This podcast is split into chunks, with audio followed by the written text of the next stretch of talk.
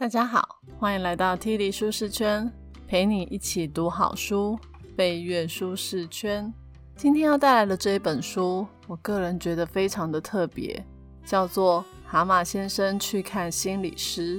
这本书的原作呢，在一九九七年就已经诞生了，它是由心理学家罗伯·迪保德所写的，作者非常的有创意。这本书呢，是用小说的方式来跟大家谈心理咨商是怎么回事。而书中里面的角色呢，是取材于英国经典童话《柳林中的风声》。本书的主角是蛤蟆先生。蛤蟆先生有三个好朋友：河鼠、鼹鼠跟老獾。有一天呢，鼹鼠去拜访蛤蟆，他发现向来个性很喜欢冒险泛滥、开朗乐观的蛤蟆。居然变得一蹶不振，把自己一个人闷在家里，不跟人往来，好像得了忧郁症。刚好呢，最近他们镇上来了一个心理咨商师，叫做苍鹭。这三个好朋友就建议蛤蟆去看心理咨商师。所以这个故事主要就是在讲蛤蟆心理咨商的十次过程。这本书很有趣，他用很可爱的童话人物。来建构整个故事的角色。边看的时候呢，脑海里面会一直出现可爱的蛤蟆、河鼠啊、鼹鼠，还有老獾的模样，让整本书的阅读经验变得很轻松。应该很多人长这么大都没有去心理咨商过吧？所以，我们对于咨商的时候会谈什么？会不会被别人打探隐私？或是咨商师会不会给我们一些人生解答？这一些事情呢，我们应该都很好奇。看这本书的时候呢，你就可以跟蛤蟆一起去看心理智商师。他一开始呢也不知道怎么做，就跟我们的状态一模一样。所以我们可以透过他去了解心理智商是怎么回事。我觉得这本书最棒的就是作者用小说体的方式来写作，页数虽然不多，但很多地方会让你停下来思考。去检视看看自己内心的情绪跟状态，所以如果真的很认真的看，应该也会花蛮多时间的。不过还好，过程是愉快的啦，感觉就好像进行了一趟心灵之旅。难怪这本书会畅销超过二十年，全球销售三百万册以上。好，那我们就开始吧。本节 podcast 将为你带来以下三个部分：一、蛤蟆发生了什么事？二、儿童、父母、成人的自我状态。三、我好，你也好。第一个部分来说明一下主人翁蛤蟆发生了什么事。先介绍一下蛤蟆是一个怎么样的人物。他呢是故事里面河边小镇的富三代，就是呢从他爷爷开始家里就很有钱。他们家是开酿酒厂的，后来他爸爸也继承了家族的事业。当然啦，他爸爸也希望蛤蟆可以继承家业。不过蛤蟆不喜欢酿酒，更不想要当什么老板。后来呢，他们家的酿酒厂转为国家经营，父亲也过世了，蛤蟆就继承了爷爷留下来的蛤蟆庄园跟一大笔的遗产。照理说，蛤蟆的人生应该还蛮让人羡慕的吧？因为他非常的有钱，不用工作就可以生活。而且他平常喜欢到处冒险，还喜欢玩车，也会参加镇上的一些活动，或是去担任某一些团体的代表之类的。那为什么这么有钱的蛤蟆突然有一天陷入了忧郁呢？这个我们等一下再来说。我先来介绍蛤蟆的三个好朋友，分别是河鼠、鼹鼠跟老獾。河鼠跟鼹鼠呢是住在一起的室友，他们跟蛤蟆的年纪差不多大。虽然他们不有钱，但是却是过着平静又充实的生活。而老獾呢，是蛤蟆爸爸的朋友。正确来说，蛤蟆应该要叫老獾叔叔才对。不过他们还是以朋友相称。老獾呢，在镇上算是一个很令人敬重的角色。他参加很多公益团体跟活动，镇上很多大事小事都会去请教老獾的意见。对蛤蟆来说呢？老獾比较像他父亲的角色。好，本来呢，蛤蟆是个有钱、自由自在、想做什么就做什么的人。但是有一天，鼹鼠去拜访他，发现他的意志变得很消沉，完全变了一个人。所以他的三个好朋友就建议他去看心理咨商师。一开始，蛤蟆去看心理咨商师苍鹭的时候，他其实搞不太懂要做什么。他以为只要去了，苍鹭就会给他一些解决现在状况的建议，像是激励他啊，跟他说。你要乐观一点，要正向一点。我看到这里的时候觉得很有趣。大家想想，我们难免都会有心情低落的时候。通常呢，我们会去找朋友诉苦。有时候我们可能才讲没两句，朋友就会开始跟我们说：“你不要想太多啦，事情没有你想象的这么严重。你要乐观一点，要往正面的方向去想。”蛤蟆也是哦，他以为第一次见面。苍鹭就会像个良师益友一样，给他一堆建议。听完之后，他就可以回家了。没想到，苍鹭的第一句话居然是问他说：“你要不要告诉我，你为什么会来到这里？”蛤蟆的回答也很妙，他说：“因为我朋友叫我来，我就来了。”苍鹭呢，这个时候就跟蛤蟆说了一个心理智商过程里面非常重要的点，他说。心理咨商呢，向来是一个自发的过程。咨商师呢，跟当事人都必须要是出于自愿，也就是说，只有当你是为了自己，而不是为了取悦朋友来咨商的话，我们才能够真正的合作。咨商师呢，特别说了“合作”两个字，意思就是接下来的咨商过程，案主蛤蟆必须积极的参与，而不是等咨商师跟他说。你要做哪一些事？简单的来说，智商师呢会协助他去探索，去找到处理并摆脱痛苦的方法。这点呢，我觉得非常的重要。诶，因为很多人问题的表象，就算看起来很像，背后引发的原因也不一定一样。例如，假设我们都有工作上的压力，都有一个很机车的老板，又有好几个整天跟我们作对的同事。但是我们的解决办法就一定一样吗？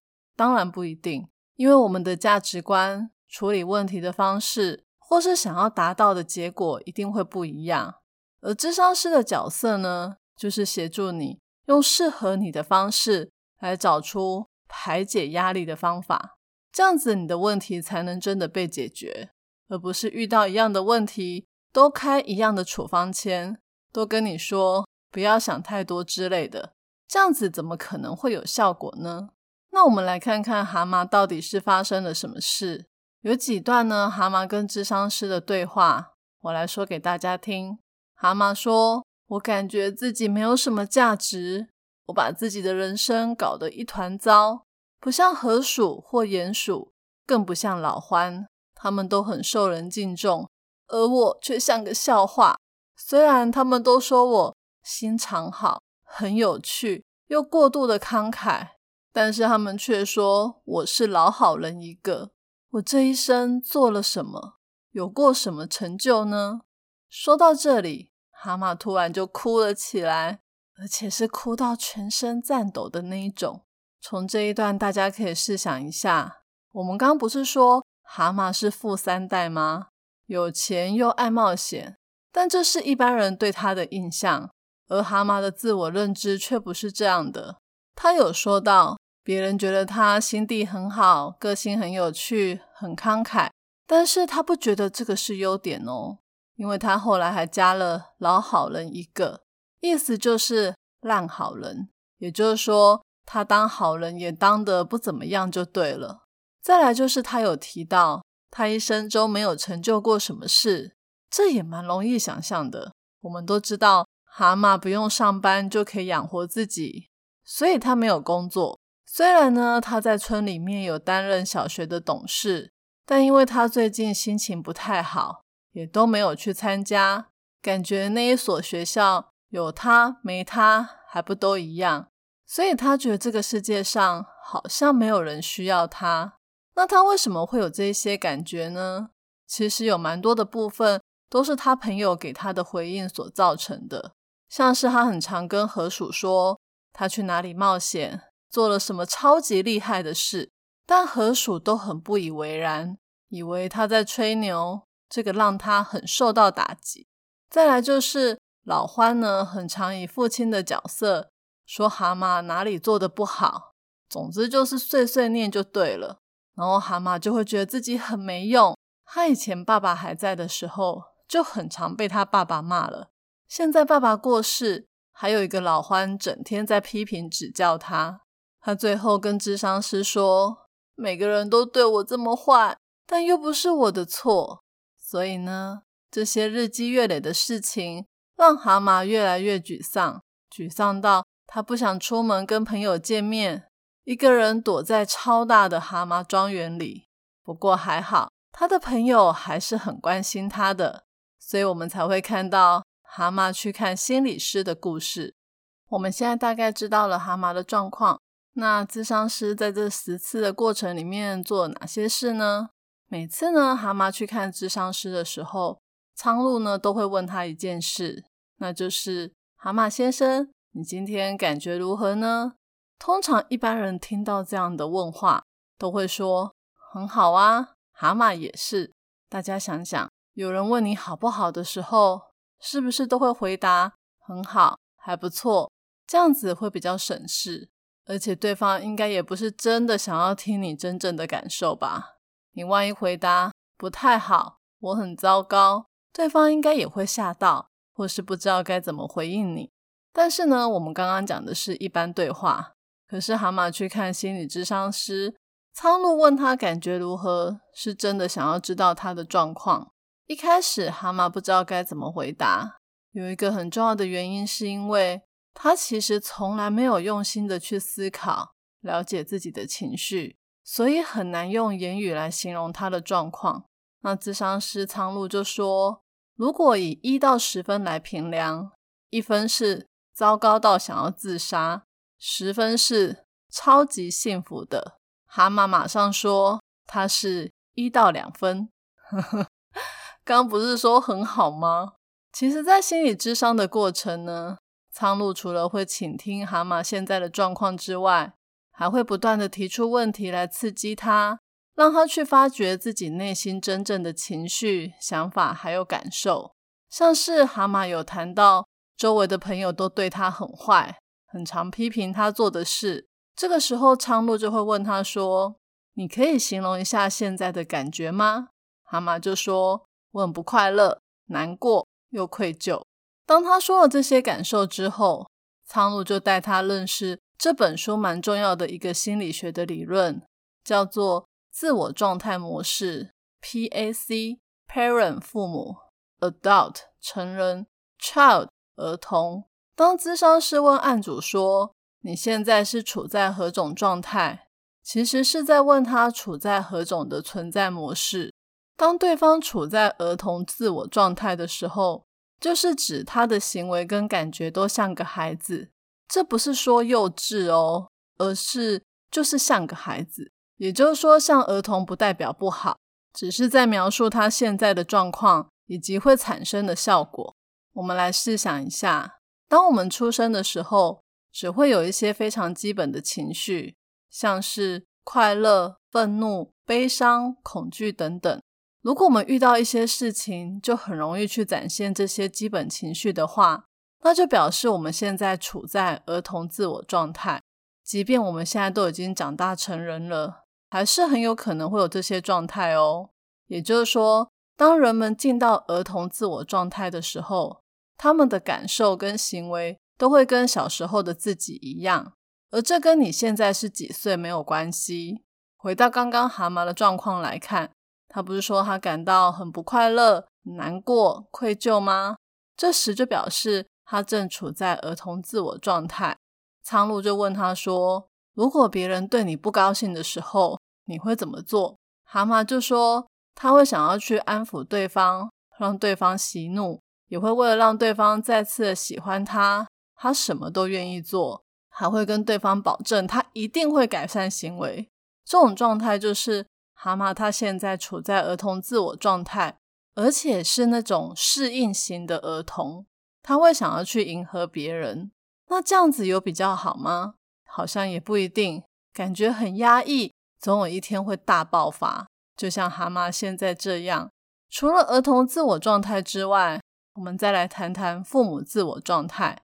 蛤蟆遇到事情的时候呢，很常会跑到儿童自我状态，但有时候他也会有父母自我状态哦。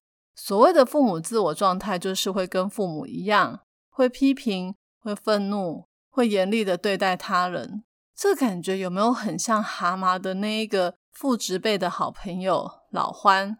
老欢在面对蛤蟆的时候，常常都是用很严厉的方式来对待他，这也让蛤蟆觉得自己很没用、很没有价值。但其实当事人对自己的批判，也是一种父母自我状态。大家有没有发现，很多时候我们对自己的责备，比别人对我们的责备还要更严厉。像蛤蟆就会一直觉得自己很没用，很对不起别人。这个就是在父母的自我状态。如果要脱离这种自我控诉的父母自我状态，我们要学习的就是对自己好一点，多爱自己一点。讲完了儿童跟父母自我状态后，大家应该会觉得。这两个状态都不太好吧？成人自我状态应该才是最健康的吧？但是呢，苍鹭说，在成功的人生里面，这三种状态都是不可或缺的。不过，我个人还是比较喜欢成人自我状态。成人自我状态呢，它是指说，在这个状态下，我们可以像成熟的人一样去计划、思考，并且决定自己的行动。一来，你不会被父母过去的声音所批判。也不会被你童年的感觉给淹没。也就是说，当蛤蟆碰到朋友对他批评时，他不会一下子就陷入了愤怒、难过的儿童自我状态，也不会进入到一直批评、控告自己的父母自我状态，而是选择成熟、理性的去思考或倾听朋友会这么说的原因，用正确的角度来看待自己跟别人的行为。采取比较成熟、不情绪化又合理的方式来处理问题。哇，这样听起来是不是超级完美的？但是呢，难就难在一般人根本不知道要怎么从儿童或父母状态转成成人状态。这个过程呢，我们就需要咨商师来引导我们。他会透过各种方式，让我们审视自己的内心，从旁协助我们找到最适合的方法。鼓励我们进入成人自我状态。像蛤蟆在咨商几次之后，有一次他去河鼠、鼹鼠的家做客，三个好朋友聊得非常的开心。后来蛤蟆离开之后，鼹鼠就跟河鼠说：“我觉得蛤蟆人变了，变得怎么样呢？原来在朋友的眼中，蛤蟆以前是那一种很自我的人，也就是很像小孩子的那一种人。”他想说什么就说什么，很常插嘴。但是这一次的聚会，他开始懂得倾听，而且是真的对朋友讲的话感兴趣哦。同时呢，也变得比较随和，比较冷静。这样听起来有没有一种进入成人自我状态的感觉呢？不过我觉得这应该也是蛤蟆在跟苍鹭之商的过程中学到的一门很重要的功课。蛤蟆有提到。以前他都不觉得有人是真的把他放在心上，想要听他说话。但是苍鹭呢，是真的在意他所说的每一句话。这种感觉让他觉得被重视，也产生了信任。所以他也学着去倾听朋友说话。不知道大家有没有听过一句话：“倾听就是爱。”如果你想要表达对一个人的爱，倾听是很棒的方式哦，而且也很成人。呵呵。最后一个部分，我们来聊一个存在主义式的问题。在心理智商的后半段，苍鹭问蛤蟆两个问题。第一个问题是：我认为自己怎么样？我是好的吗？第二个问题是：我认为别人怎么样？他们是好的吗？所谓的好，代表的是任何一种美好的特质，而不好就是代表任何一种不美好的特质。这个问题，我觉得大家也可以来思考一下。就是当你面对一些人生的体验时，你通常是怎么想自己跟别人的？像蛤蟆就会说，他是那种觉得自己不好，但别人都很好，也就是我不好，你好。而老欢呢，他很常指责蛤蟆嘛，所以呢，他比较像是那种自己好但别人不好，也就是我好你不好。当然，除了这两种状况，还有我好你也好，以及我不好你也不好，总共加起来有四种。这边一样要强调的是，这些观念不是拿来给别人贴标签、攻击或是羞辱别人的，只是用来理解行为，尤其是理解你自己的行为。我们先来谈谈蛤蟆，它是那种我不好你好那一型的，所以每次他遇到事情的时候，他很容易会有一种被害者或是倒霉鬼的心态。举个例子来说，如果你今天预约了一台车要来接你。结果那个车子没有来，遇到这种状况你会怎么想？如果是老欢这种我好你不好的人，可能就会想说，司机在搞什么鬼？一定是睡过头，或是没有提早出门，把所有的错都怪在司机的身上。但是如果是遇到蛤蟆这种我不好你好的人，他的反应完全不一样，他会开始很难过，想说为什么司机会忘了来接他呢？还是司机又接到了更重要的客人，所以把他的事情往后排。更夸张的是，他还有可能会怪自己，说会不会是他没有把时间讲清楚，或是把地点讲错了。总而言之，就是千错万错都是自己的错。从这个例子，大家应该比较能够知道蛤蟆的状态。他在遇到事情的时候，都是抱着“我不好，你好”的心态，把事情的错误。都怪在自己的身上，这样长期下来呢，也会让他选择性的一直去记得一些悲伤或是不愉快的事，而忘记那些美好的时光。最可怕的是，他还会陷入这种循环里面，觉得自己的人生一直都很倒霉，觉得自己什么都做不好，没有办法掌控自己的人生，感到越来越沮丧、焦虑。这也难怪他会忧郁到要来看心理医生。那我们再来谈谈那种我好你不好这类型的人。通常这一类型的人，因为觉得千错万错都是别人的错，所以很容易批评别人或是对别人生气。不知道大家有没有在职场上遇过那种很爱生气的老板？员工只要犯一点小错，有风度一点的可能就会说：“你怎么会犯这种错误？之前不是跟你说过了吗？”严重一点的，可能就会开始人身攻击，说你是猪吗？这种小事也会做错。这种我好你不好的人，遇到事情的时候会对别人发怒，主要是想要证明两件事：第一个就是除了他以外，其他人都是无能又不可靠的；第二个就是责备跟惩罚别人是他的责任，不然那些犯错的人。永远都学不到教训。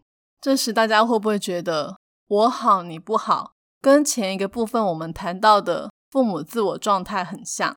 其实，父母自我状态也不是都不好哦。它有分批评型的父母跟关爱型的父母。我好你不好的人处理事情的时候，如果是用批评、生气来对待别人的话，就比较像是批评型的父母。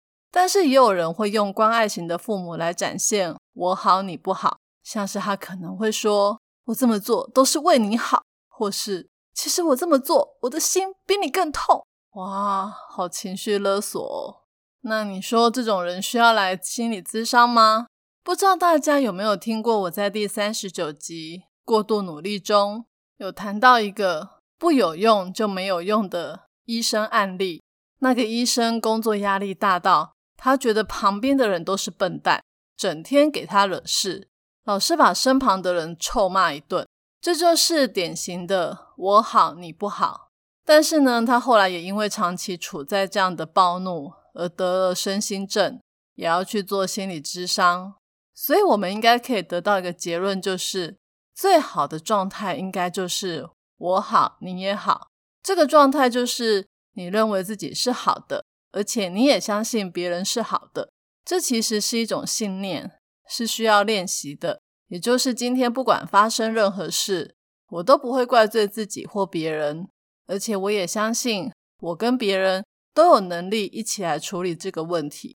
过程中呢，你一定会遇到别人可能跟你想的不一样，你有可能会被骂、被责备，但是透过一次又一次的练习，你对自己跟别人都展现一样的态度，久了之后，你的心理会变得比较健康，跟别人的相处也会变得更融洽。